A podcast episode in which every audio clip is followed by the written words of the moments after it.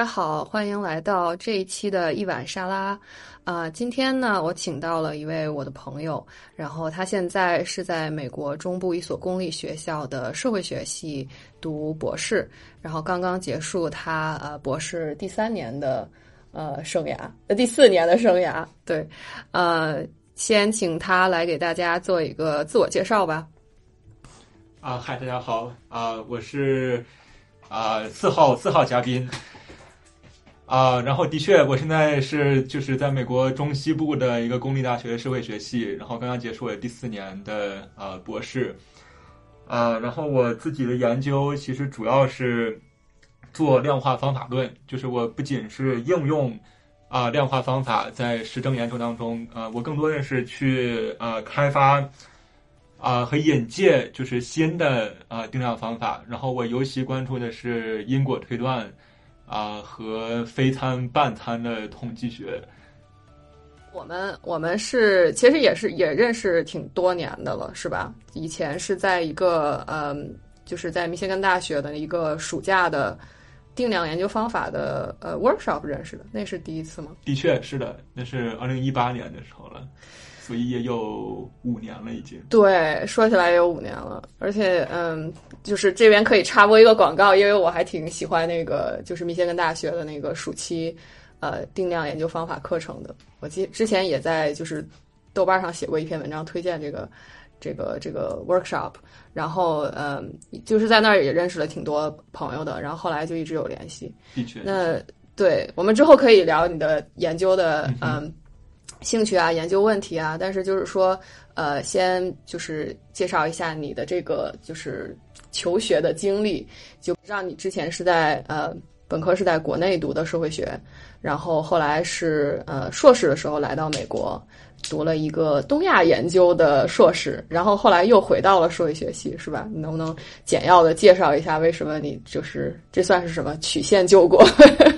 是的，是的啊，的确是这样的经历。我觉得其实啊，的确是一个曲线救国的一个跳板啊，一个跳板一样的啊过程。因为我本科毕业的时候啊，申想申请美国的项目，然后当时觉得自己直接申社会学的博士肯定是申不到的啊，所以就想用一个硕士项目做跳板过渡一下。然后啊，美国的社会学硕士项目又非常少。所以我当时就是看各种相关的项目，然后也申了各种各样的项目，包括你像呃师大很著名的呃很大的项目 M 啊、MAPS M A P S S 嗯嗯是吧？啊、当时我也有有申，也有被录取，然后啊、最后就选了一个东亚研究的项目，因为当时觉得那个东亚研究的项目其实啊、跟当时那个学校的社会学其实啊、联系还蛮紧密的，所以我硕士时候的导师其实也是啊、社会学系的一个教授，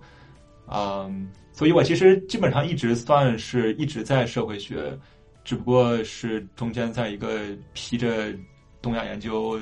皮的社会学硕士项目待了两年。你觉得在那个东亚研究的那个系里边，有没有觉得就是嗯有什么不一样吗？就是你你感觉就是跟社会学，嗯。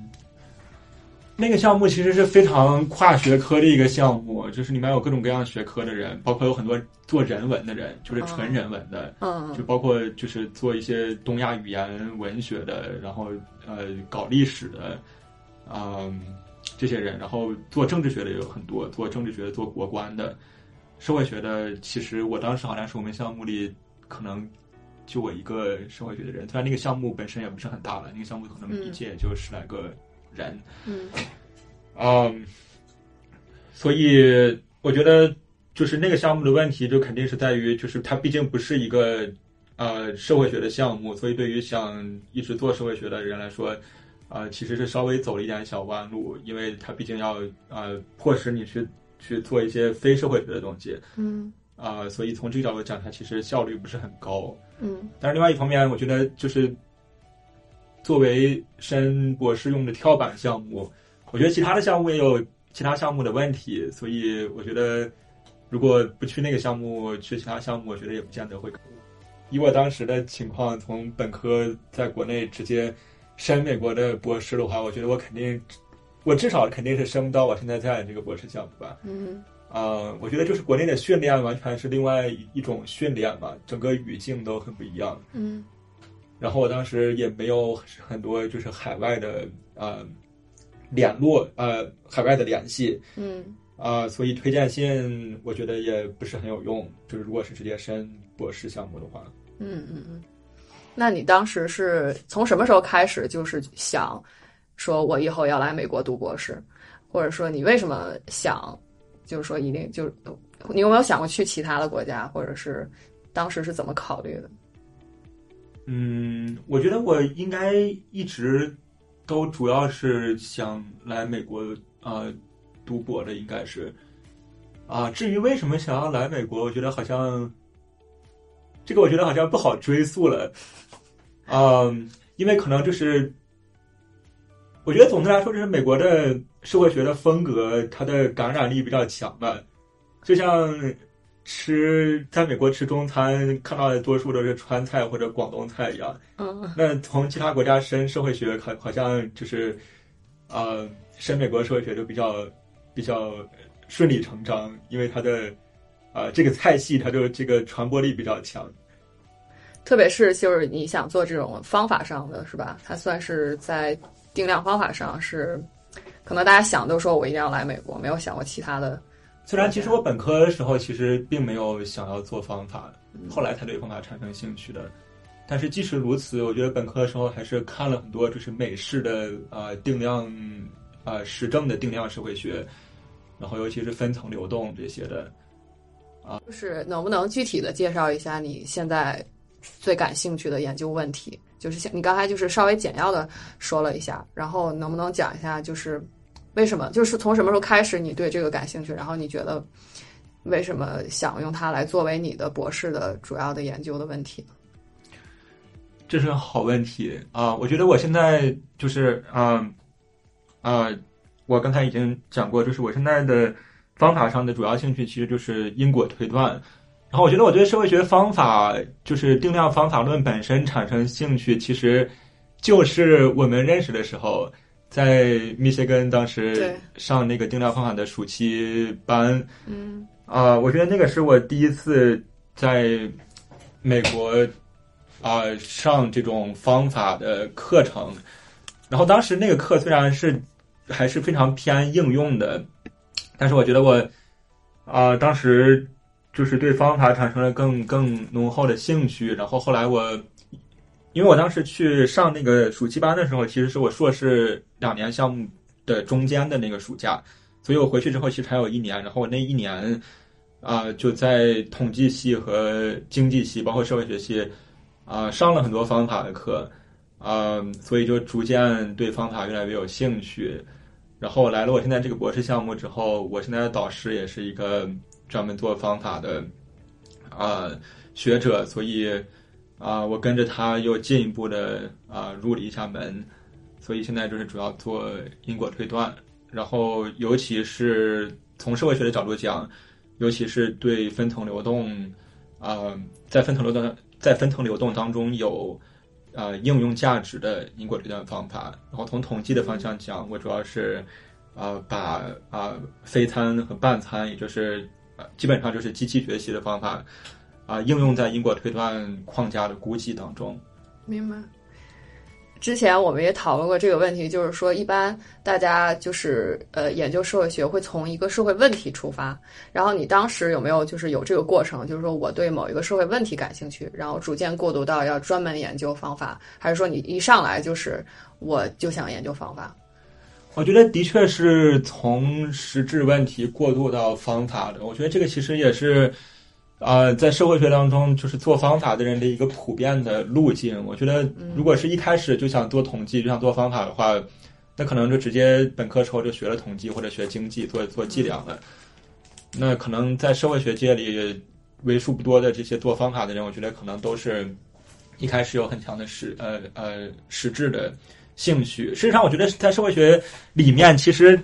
很难讲，哪怕很难讲，甚至有一个人是专门百分之百做方法的。嗯我觉得其实就没有这样的人。啊、我觉得大家其实都或多或少的还在还同时在做实质性的实证研究。只不过同时也还也也在做一点啊、发展新方法的工作。嗯所以的确，我觉得我本科时候可能更多感兴趣的是政治社会学，哦然后后来我对分层流动逐渐呃也有更多的兴趣，然后后来才通过分层流动才进入到啊、方法本身，因为分层流动在社会学当中也是就是定量方法运用最啊、先进的一个子领域嘛。嗯嗯嗯嗯。那有有你特别感兴趣，就是在分层流动里面，因为它也是一个比较大的社会问题，是吧？就是说，呃，所谓的有一些阶级不平等啊，或者是呃其他的方面，那就是你你是比较想用这个方法去解决一个什么问题，或者是你觉得你自己在这个当中你想有一个创新的点，那个点是什么？但是我昨天在想这个问题的时候，我又觉得好像这个 idea 是不是不能随便透露呢？因为你之后要做这个，会不会怕别人听了？啊、我可以就是比较抽象的描述一下。可以，嗯，就是我当然就是我现在的其中一个研究，其中一个方法上的想法，其实是就是做所谓的组间不平等的一个分解。嗯啊、然后这个这这种分解的思路，其实之前在社会学和其他的社会科学当中，其实还是蛮普遍的。比如说，很经典的我们呃人口学和社会学上用的，包括经济学上呃用的很多的一个所谓的啊、Kitagawa Ohaka Blender 分解，嗯呃，这个就是一个很经典的一一个啊、分解方法。然后我我其实是在做一个啊、从因果推断的角度啊、出发的一个因果的组件不平等分解。啊、所以我觉得从分层流动的应用的角度讲，就是我们这个方法其实是可以啊、可以告诉你啊、可以从一个因果的角度告诉你组间不平等是由哪些部分构成的，然后我们可以通过设计怎样的政策干预来分别作用于这些不同的啊、构成部分，从而降低缓解组间不平等。组间不平等的意思是说，在某一个特定的人群当中，是吗？还是是的，组间不平等怎么怎么理解？是的，比如说我们社会学上关注比较多的组，就是比如说有性别，比如说有啊、族裔，是吧？比如说有社会经济的呃组别，所以我们要分解的就是这些基于这些变量定义的组。嗯，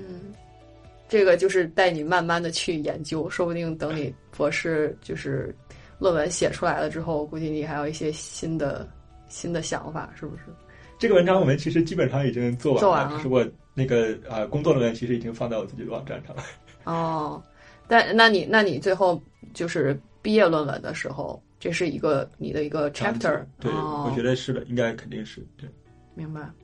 那你之前说，就是其实，在社会学、美国社会学领域，呃，真正就是专门做方法的人其实是很少的。那你当时就是在找这个学校的时候，找导师的时候，你是怎么怎么去看这些，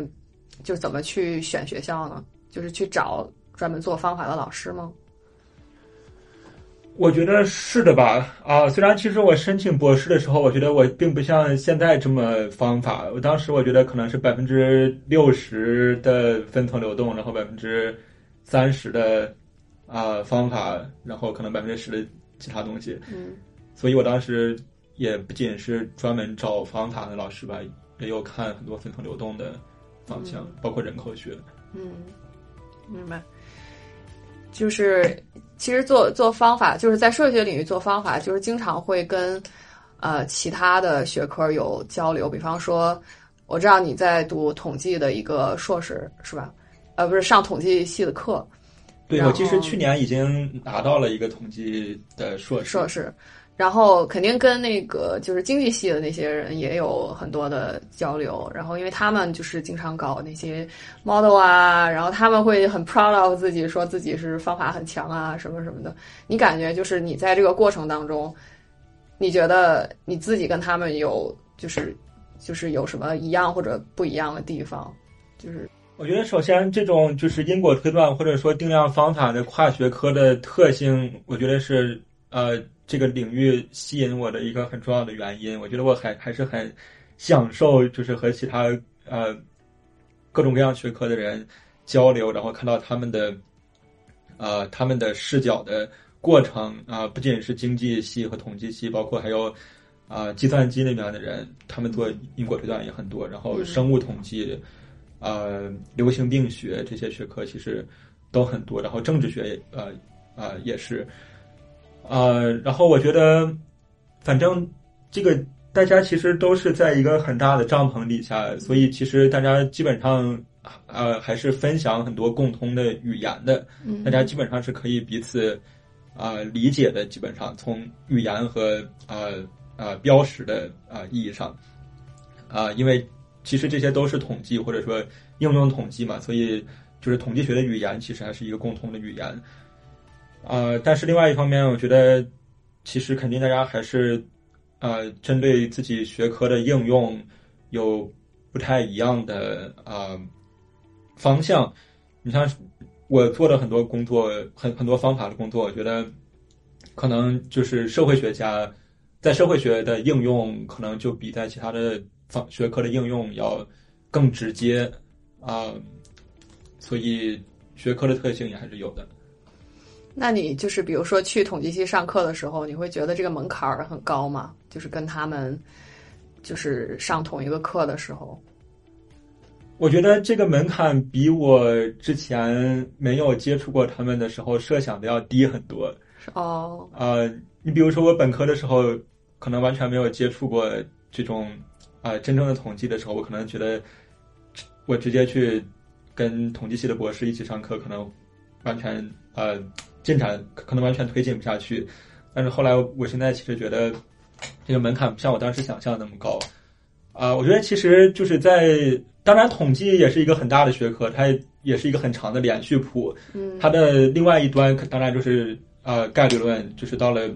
数学的范畴里了。对对，它的呃，这是这是它的一端，它另外一端可能就是很多实证学科的非常非常应用的的东西，也就是在 Stata 或者 R 里面呃呃敲代码的这一端。所以这是一个很长很长的连续。听上去那一端像是很简单那种，就是 比较 low 的那一段。我觉得其实其实没有简单和难的区分，我觉得就是一个分工的不同，或者说是难度体现在不同的地方。因为做具体的实证研究当然也很难嘛，但是是另外一种难法。然后做数学当然也很难，但是是另外一种难法。呃，倒是不见得哪端是一定比哪端更难。嗯，呃。但是我觉得我在这个光谱上肯定，呃，肯定是离很数学的那一端还是很远的，呃，所以我觉得至少是做相对应用一点的统计，我觉得其实数学门槛并没有很高，我觉得其实就是概率论、现代和呃微积分，这就是经典的三门。本科数学的啊、呃、课程，我觉得这就是数啊、呃、数学上讲，我觉得这些其实已经够用了。嗯，明白。就是那那你感觉就是从你读博以来，你觉得呃，就是包括做学术上或者其他方面，你感觉最大的困难是什么？最大的困难，我觉得最大的困难应该是。保持自己对这个学科的兴趣，是你经常会觉得没兴趣吗？或者是？我觉得我现在的确不像几年前一样对社会学有兴趣了。我觉得我现在一方面是我的兴趣被统计瓜分走很大一块，嗯、所以我觉得我对社会学确实兴趣是转移了，是吧？转对嗯有所减弱。为什么呢？就是为什么会？因为因为你是就是之前曲线救国的，从东亚研究又绕回来了，然后为什么现在就感觉好像对他兴趣没有那么大了？我觉得一个体会是，就是我在自己做定量实证研究的过程当中，我觉得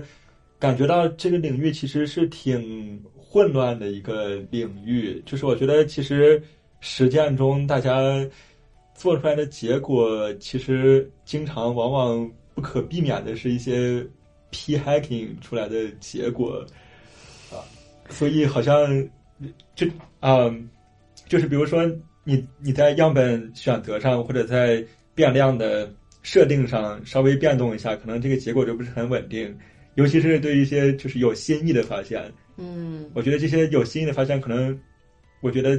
基于我自己的经验，十有八九都不会是很稳定的发现。就是不可复制，就没有那么 robust，是是的，这个意思？是的。然后那些很稳健、很可很可复制的结果呢，又是一些老生常谈，也不需要做研究就知道的结果。这个是社会学专有的一个问题吗？还是我觉得是不是其他学科也多多少少也有这个问题呢？我觉得应该是吧。我觉得做实证研究的经济学、政治学，我觉得应该也也也是类似的，甚至包括呃流行病学之类这种学科，我觉得应该也是类似的。但是，我觉得统计学的一个吸引力在于，就是它虽然不是那么的数学，但是它还是挺数学的。所以，就是如果你证明出一个估计量的统计性质的话，那么它就是对的，因为你已经证明出来了它了，嗯所以它就是永恒正确的。嗯啊、所以我觉得这个给我提供了一个很强的安全感。从你的理解来说，你觉得社会学是个什么学科？就他他在这个学科当中，他要培养一个什么样的人出来？呃，这个很大了，所以你你就是从你的理解来说，我觉得我一般跟人讲的，我的社会学的定义就是它是一个关于日常生活的学科，嗯它是一个关于呃日常生活中普通人每天能够见到和经历的事情的学科，是吧？婚丧嫁娶，啊、福禄寿，是吧？我觉得这不是这不是民俗学、人类学那些的吗？嗯，我觉得民俗学、人类学还是有一点，就是想要强调更加抑郁、更加非日常的经验的部分。虽然他们当然现在也有很多做很日常的东西，但是他们从学科源流上讲，我觉得还是还是更强调抑郁性。对他要去观察他者，对吧？观察一个，就是就是我坐在这儿，我要看那个岛上的人发生了什么，就是这个这个感觉是吧？的确，的确，的确，我觉得社会学没有那么强的，就是抑郁感嗯和这种啊、和对，嗯，我对我觉得就是抑郁感。明白明白。那你感觉就是他他想培养一个是就是这个学科出来的人都是要要具备一个怎么样的思维才说哦我是一个社会学的博士这种那可能我觉得一个经过训练的社会学人，可能就是在自己的日常生活中能够看到日常生活背后的呃结构啊、呃背后的力量、背后的的呃过程吧。那当时你在就是比如高考完去选专业的时候，你知道社会学是什么吗？然后你就是真正学起来，又有什么就是跟你想象的完全不一样的地方？我当时报志愿的时候，其实所有的第一专业志愿都报的是社会学。哦因为我当时就想学社会学，嗯、对我高中时候就就就对社会学有点呃兴兴趣，其实因为高中的时候就读了一点费孝通的书，哦，呃，乡土中国啊、乡村经济啊、还读了一些什么，总之是一些很边角料的啊、你把费孝通说成边角料，那就好吗？我觉得就是说，如果从现在我做的东西的角度讲，它肯定就是很很边角料的东西嘛。但是呃呃，你说放在一个世界范围的这个社会学发展上去看，还是或者说就是如果从美国社会学的训练的角度讲，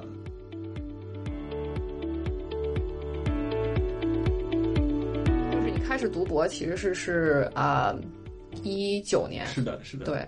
然后就等于说是第二年的时候疫情就爆发了，是的，是的，嗯、所以就是等于说你在就是好多上课的时候都是变成了那个 Zoom 上上课，嗯，然后那段时间你感觉对你冲击大吗？我觉得当时没有觉得很难过，其实，但是的确，我觉得在 Zoom 上线上上课肯定肯定是不如线下上课的效果好的。一方面，我觉得是学习效率的问题；，另外一方面是，啊，在线下，因为你跟同学和老师可以更呃方便的建立更加密切的人际上的关系，我觉得这个是很重要的。那线上上课可能就没有这个方面的嗯收获。嗯，还好，因为我知道好多人就是变成 Zoom 上课之后，就多多少少都有点抑郁了，就是因为就是没有这种 in person 这种交流，所以但你感觉还好是吧？我觉得就是读博本身，或者说我读博前两年本身是一个就是压力很大、很焦虑的的时期。我觉得即使不是线上上课，我觉得我也是同等的焦虑。就是平时开会也很多，然后像就是就是我上次说，就是出去开会，就是大家都会说啊，我认识那个谁谁谁谁，然后就感觉好像大家都对你挺熟悉的。OK，你是有意去就是就是多交朋友，多认识圈子里面的人吗？还是呃，或者你觉得这个这个 networking 说是个是个怎么样的过程？呃，首先就是一方面是从即即使是从就是客观的收获上讲，我觉得就是在学界的 networking 肯定也是很重要的。但是我觉得主观上，我觉得其实啊、呃这种 networking 和 community building 的过程，其实是支持我们能够继续做学术的一个很重要的呃动力，嗯支柱和动力。因为其实我觉得做学术，你写出来的文章其实也就是小领域里的小同行在看嘛，所以我觉得在做学术、在写文章的过程中，如果心里有一个很强的呃预设的可以与之对话的听众、读者的话，其实你学写起来其实是呃更有动力的。否则的话，写出来做什么呢？我觉得好像就不是很有动力。所以我觉得这种社群的这种社群感，我觉得在做学术的过程中是一个很很重要的一个心理支持。嗯所以我觉得其实这可能也是我最近两年对社会学的兴趣有所减退的一个原因。我觉得可能就是因为我跟社会学的社群的联系可能在变弱，我感觉可能。是是是，你觉得跟他们互动的过程当中，觉得体就是感觉不好吗？还是我觉得倒是没有，倒是没有。我觉得这个可能其实恰恰是疫情带来的一个副作用。我觉得，就因为中间其实有两年，不止两年吧，从嗯二零年春天到二二年春天，对对，基本上有有有两年，两年多没有啊、在线下开会。我觉得这个可能其实是一个挺重要的一个因素。说说回到就是刚才你做这个方法上的研究，我们之前也讨论过，嗯，就是你在想，就是到时候找工作的时候，嗯，就是这个这个其实是一个可以去业界找工作的一个技能吧，因为就是如果你想去做一些呃数据分析的工作，也会用到这些方法上的技能，所以对你来说，其实呃就是留在学术界和去业界找工作都是。呃，可以选择的一个方未来的方向是吧？但是呃，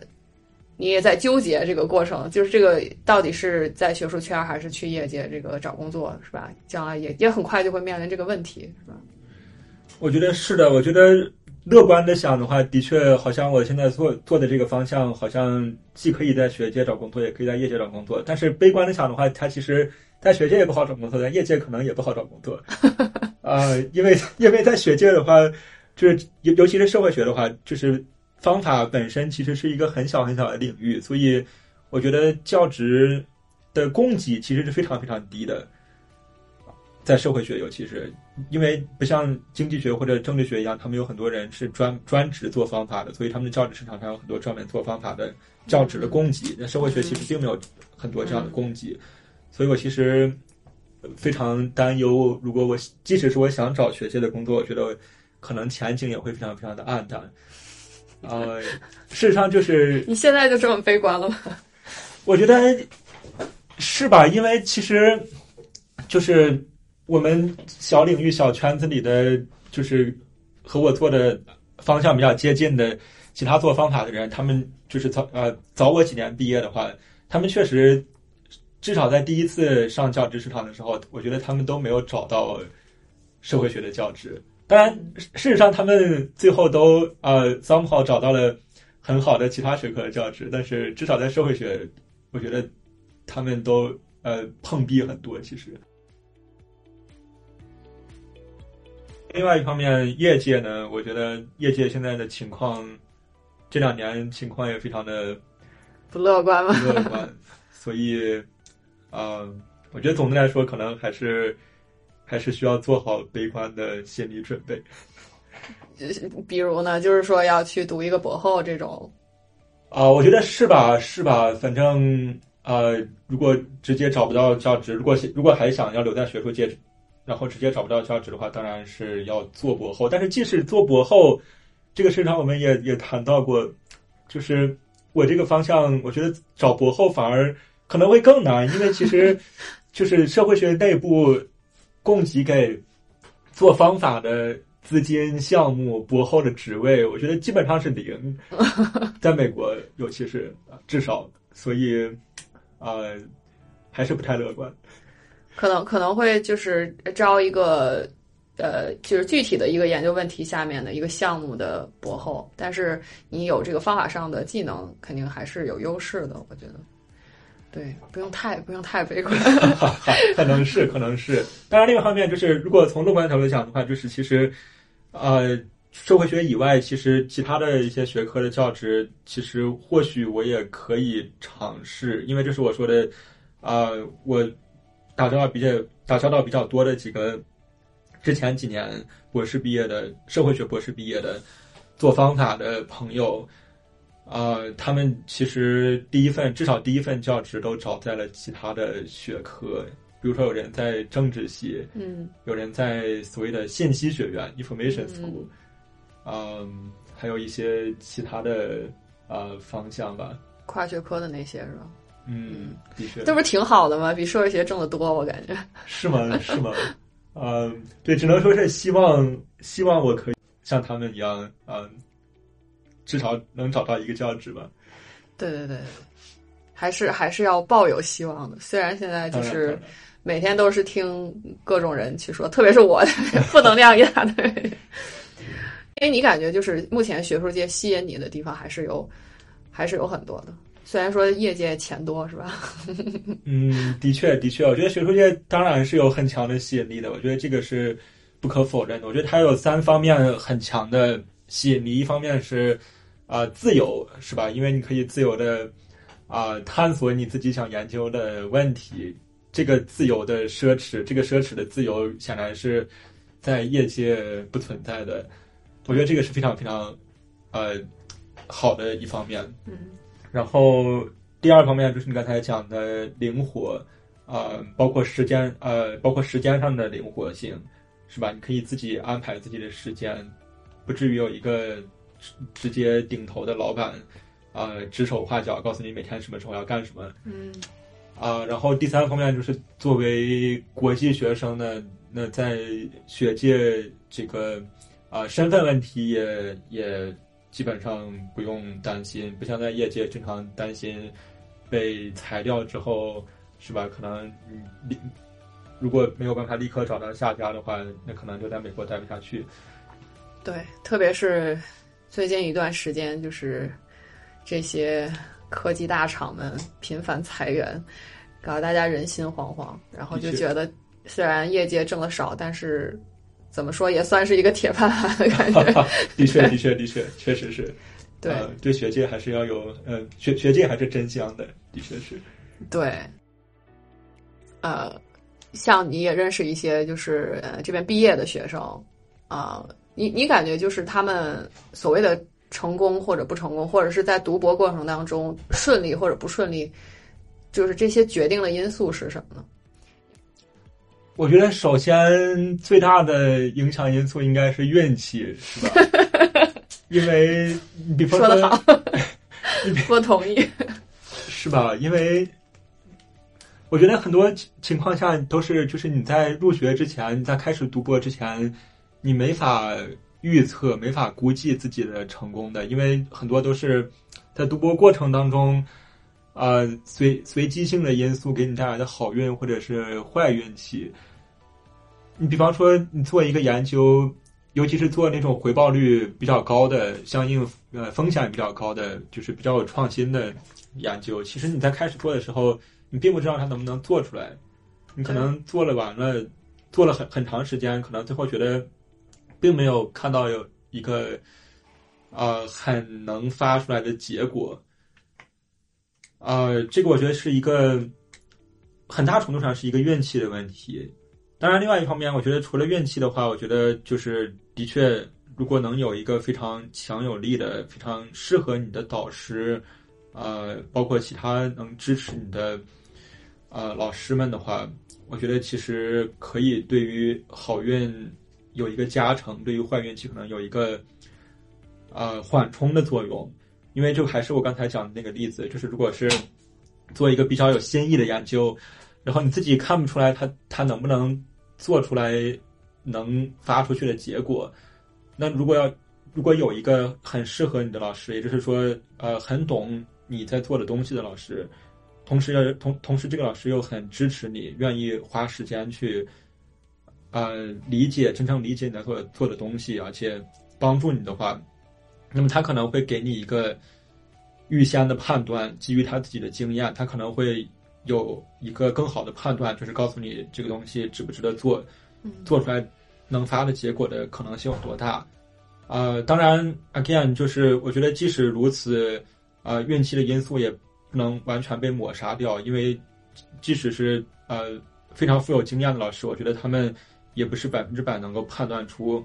啊一个想法到底值不值得做的。对，我觉得这个说的挺有道理的，就是有的时候也会觉得。我们比较依赖导师，然后导师说的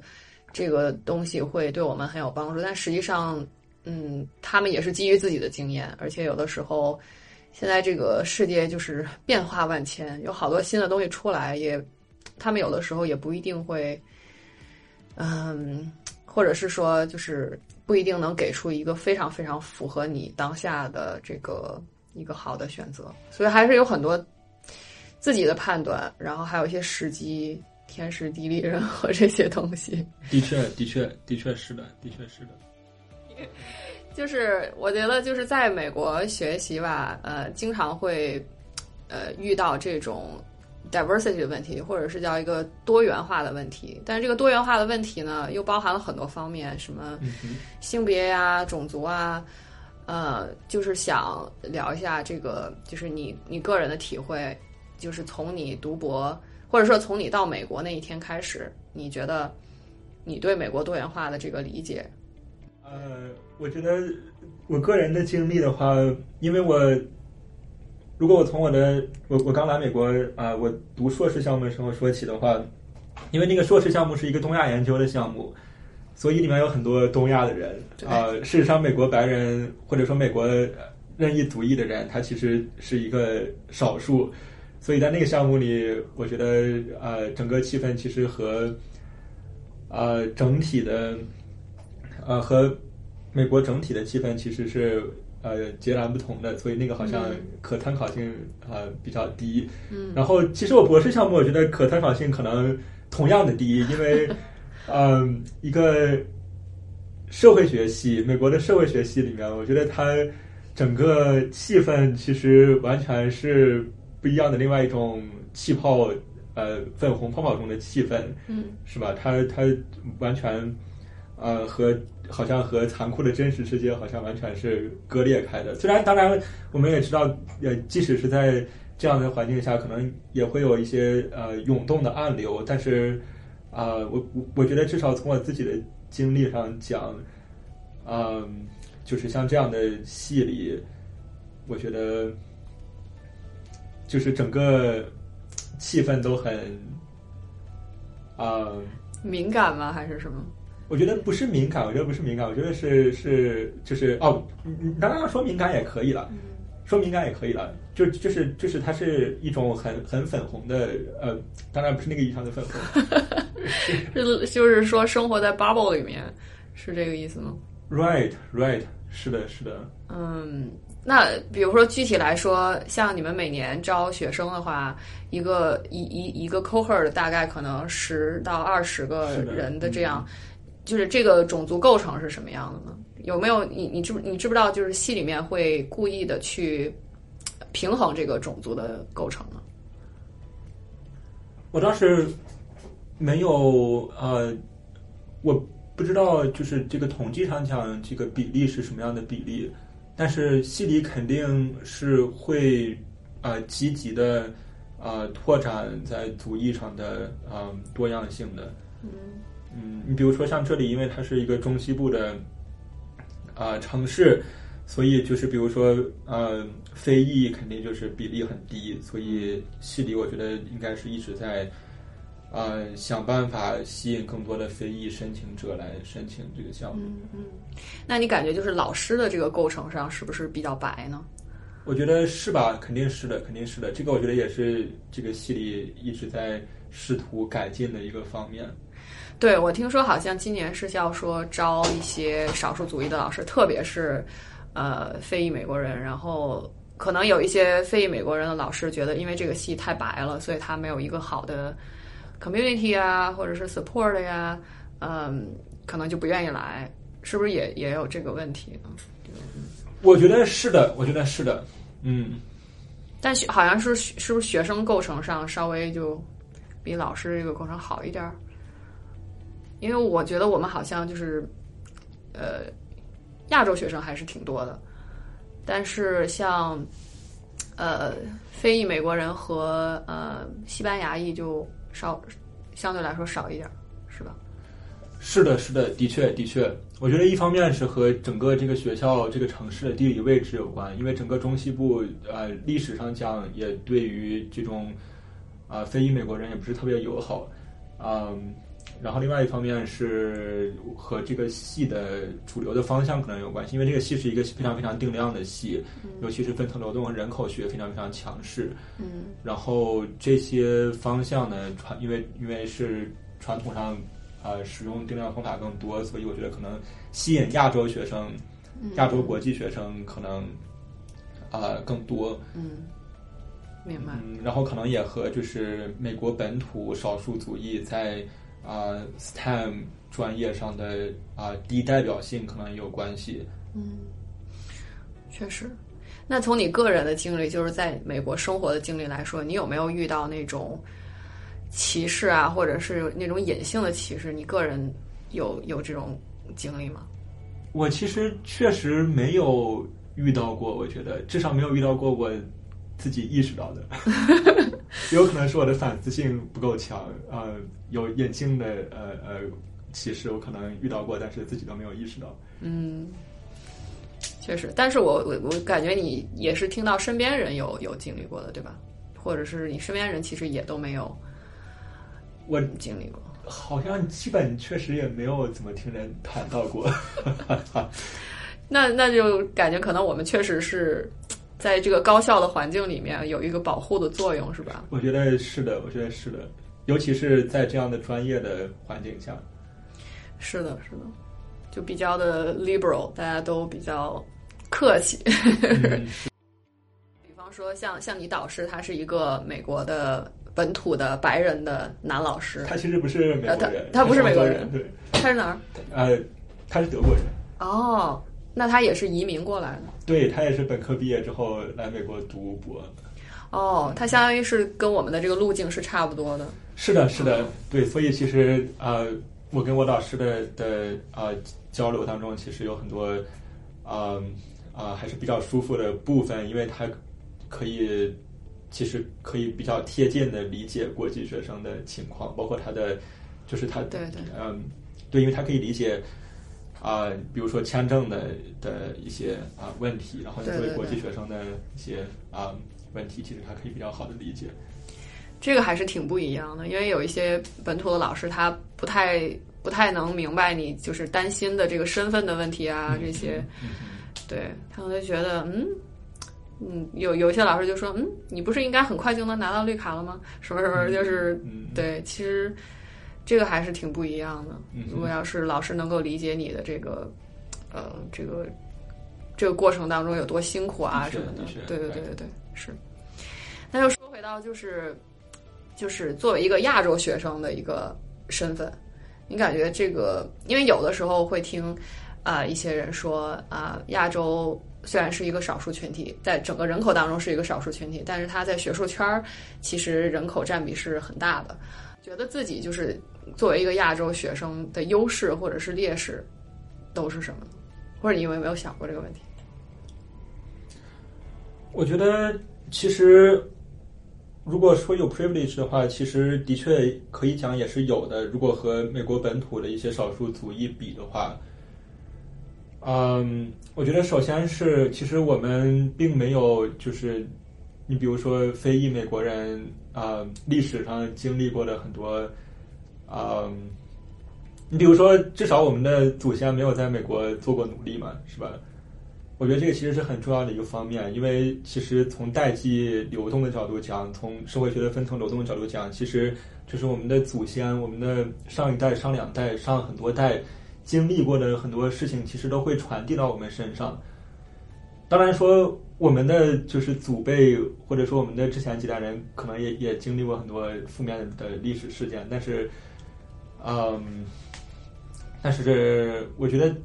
的确就是。我觉得还是要承认，就是美国本土的少数族裔，呃，独特的呃劣势和独特的历史背景。嗯嗯。那你有没有觉得，就是说，作为一个亚洲学生，能够就是没有其他生活上的顾虑，然后或者是至少没有经济上的这个压力，能够全身心的在这儿读博士、完成学业，这个其实也是一个很。算是比较有优势的一个地方。当然，当然，当然，的确，的确，的确，我觉得其实很重要的一点就是，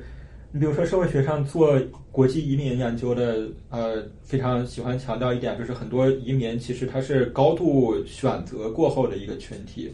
也就是说，他不，呃，他不管是和他母国的啊、人口相比，还是跟他迁迁移到的国家的人口相比，其实他都是高度选择过的一个群体。从教育的角度讲，或者说从呃，专业技能的角度讲，嗯，所以的，包括从家庭背景的角度讲，因为的确，我觉得至少我个人的话，我觉得其实，呃，因为我的家庭也也也，我觉得给我提供了一个挺好的呃经济上的一个安全网，所以我觉得就没有太多后顾之忧，是吗？嗯，我觉得，我觉得后顾之忧肯定还是有吧，但是。again，就是我觉得要要把自己放在一个连续谱上来想的话，我觉得肯定还是有幸运和有 privilege 的成分在的，因为你比如说很多美国同学，他可能，如果是还身背很多这个本科时候的啊、呃、学生贷款，然后他可能也没有办法从自己的家庭当中获取很多经济上的啊、呃、安全网和这个保障的话，那其实。呃，他可能反而是处于更加劣势的啊、呃、结构性的位置上的。对对对，有好多学生他有贷款，而且他还要去打工啊，嗯，而且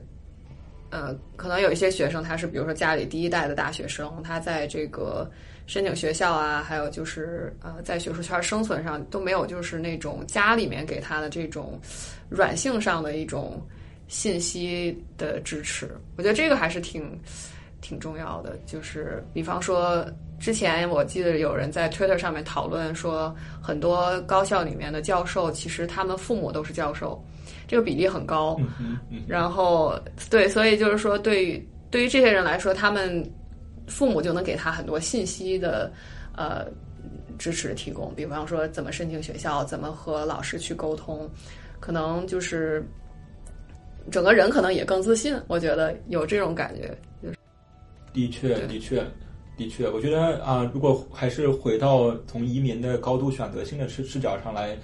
看这个问题的话，我觉得其实就是你在美国能够看到美国全社会的各个阶层的人，但是你在美国看到的中国人啊，可能他是一个呃两极分化的状态。当然，一方面是呃，比如说中餐馆的啊啊，在在中餐馆工作的中国人啊，或者是就是可能一些这个没有通过合法渠道留在美国的中国人，这个是构成了一级。但是另外一级其实就是像我们这些就是呃通过。教育的渠道来到美国，那么那其实我觉得我们显然是一个有着高度选择性的群体，所以就是说，其实你在美国看到的中国人并并不能够代表整个中国社会的啊这个光谱，但是你在美国看到的美国人却是可以代表代表美国社会的光谱的，所以我觉得啊从这个角度想的话，其实我们作为一个高度有着高度选择性的群体，其实。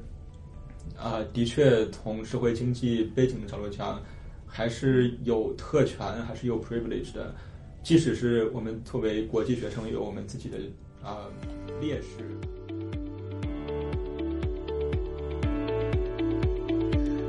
那么这一期一碗沙拉的节目呢，就到此为止了。非常感谢大家的收听，也感谢四号嘉宾和我们分享他读博以来的经历。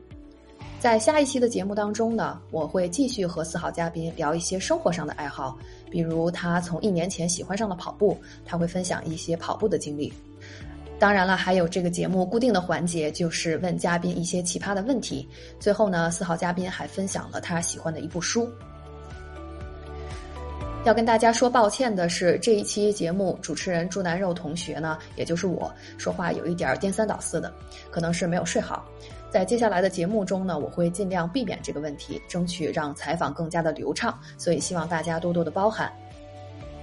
以及还想和大家预告的一件事情呢，是在未来的节目当中，我会采访不同专业的博士，呃，不光是在社会科学领域，还有各个不同的专业，而且也不光是在学术圈找教职的这些朋友，也会采访一些已经去业界工作的朋友。总之呢，我会扩展到不同的专业、不同的领域，还有不同的人群的故事。争取让这个题材更加的多样化，所以也请大家多多支持我的节目，多多的转发订阅。如果有什么意见和建议，希望和我反馈。那么今天的节目就到此为止了，我们下期再见，拜拜。